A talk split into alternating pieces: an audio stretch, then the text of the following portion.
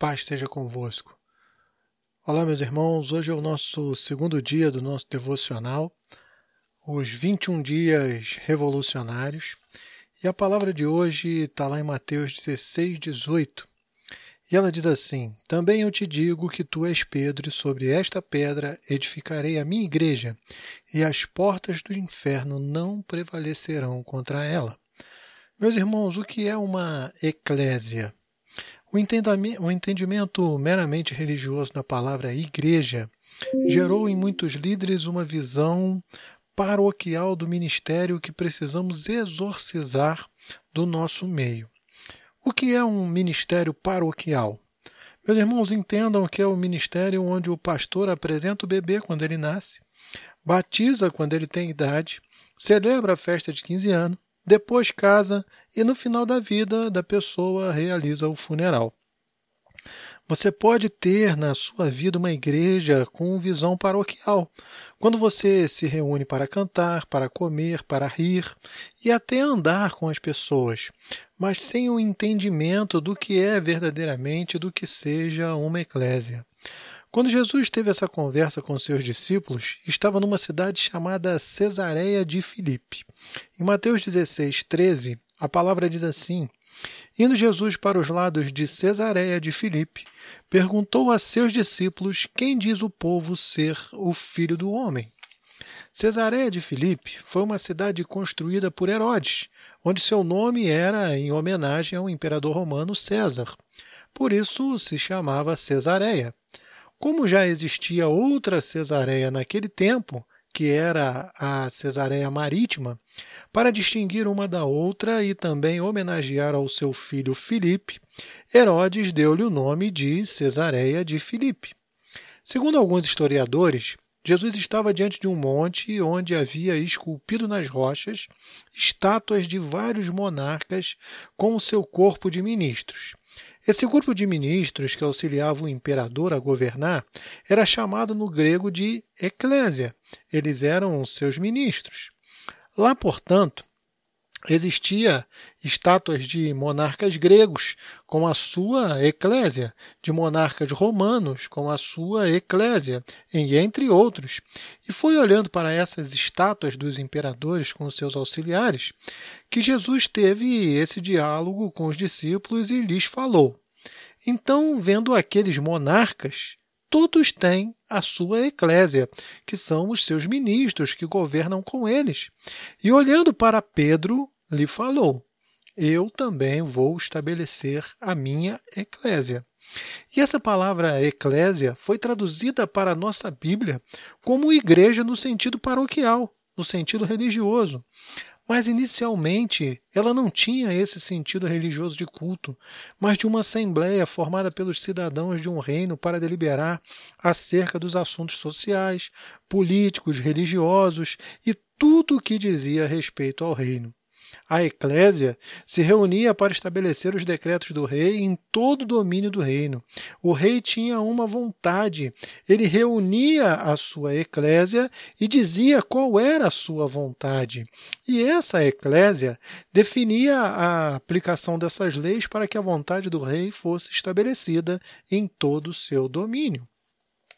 Portanto, a Eclésia era um corpo de cidadãos romanos chamados de entre o povo comum com a finalidade de colonizar os povos conquistados com a cultura do reino romano.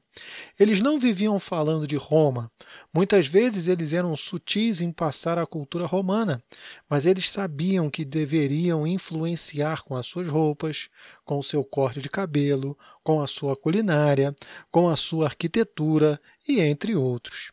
Eles estavam ali conscientes de que eram cidadãos romanos, com a missão específica de transformar os povos conquistados em cidadãos romanos.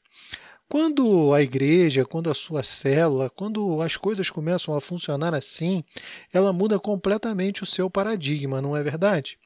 Meus irmãos, há um decreto do céu que está destinado para a terra, mas precisa de gente com a mentalidade do reino, para operar a conquista. A eclésia do Senhor Jesus, ao ser estabelecida, se tornou o centro nervoso e o alvo das preocupações dos maiores imperadores romanos.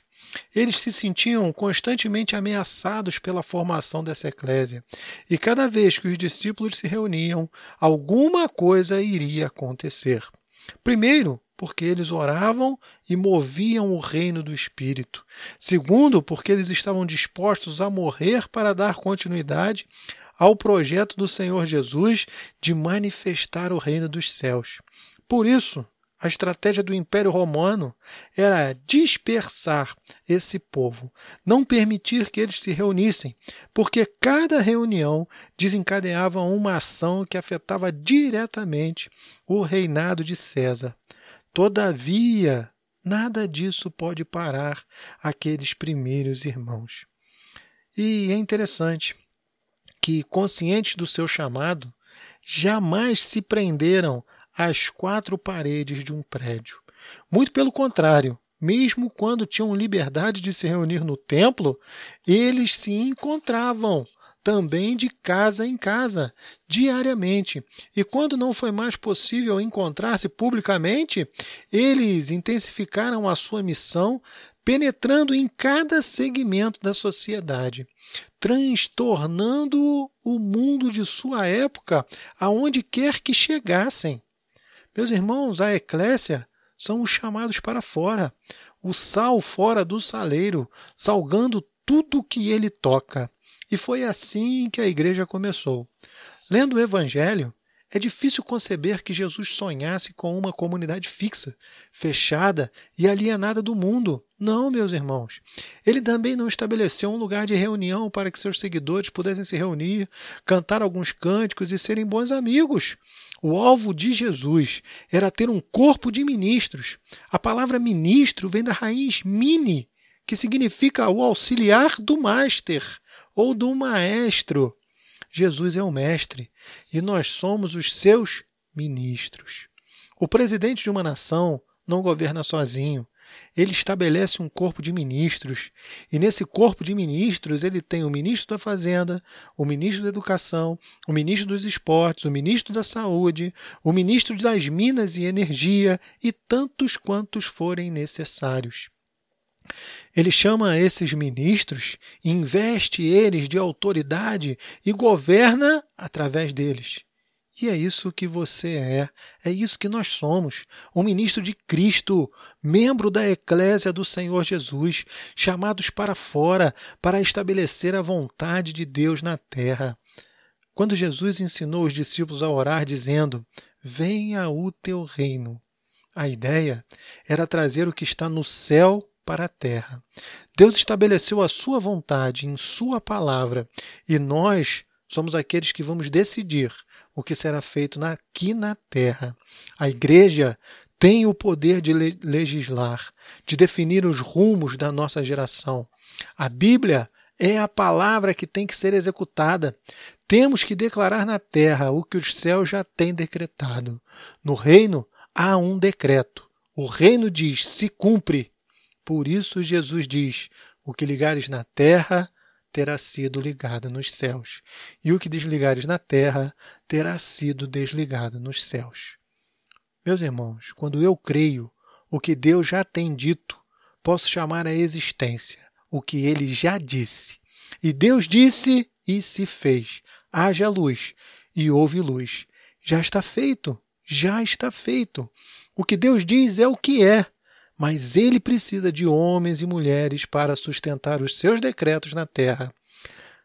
Seja a boca de Deus no meio da sua geração. Compartilhe, meu irmão, a palavra do Senhor com os seus irmãos, com a sua célula, com a sua família, com a sua comunidade e assuma uma nova postura a postura de ser genuinamente a eclésia do Senhor. Amém, meus irmãos? Essa é a palavra do nosso segundo dia. Que Deus te abençoe e até amanhã. Fique na paz.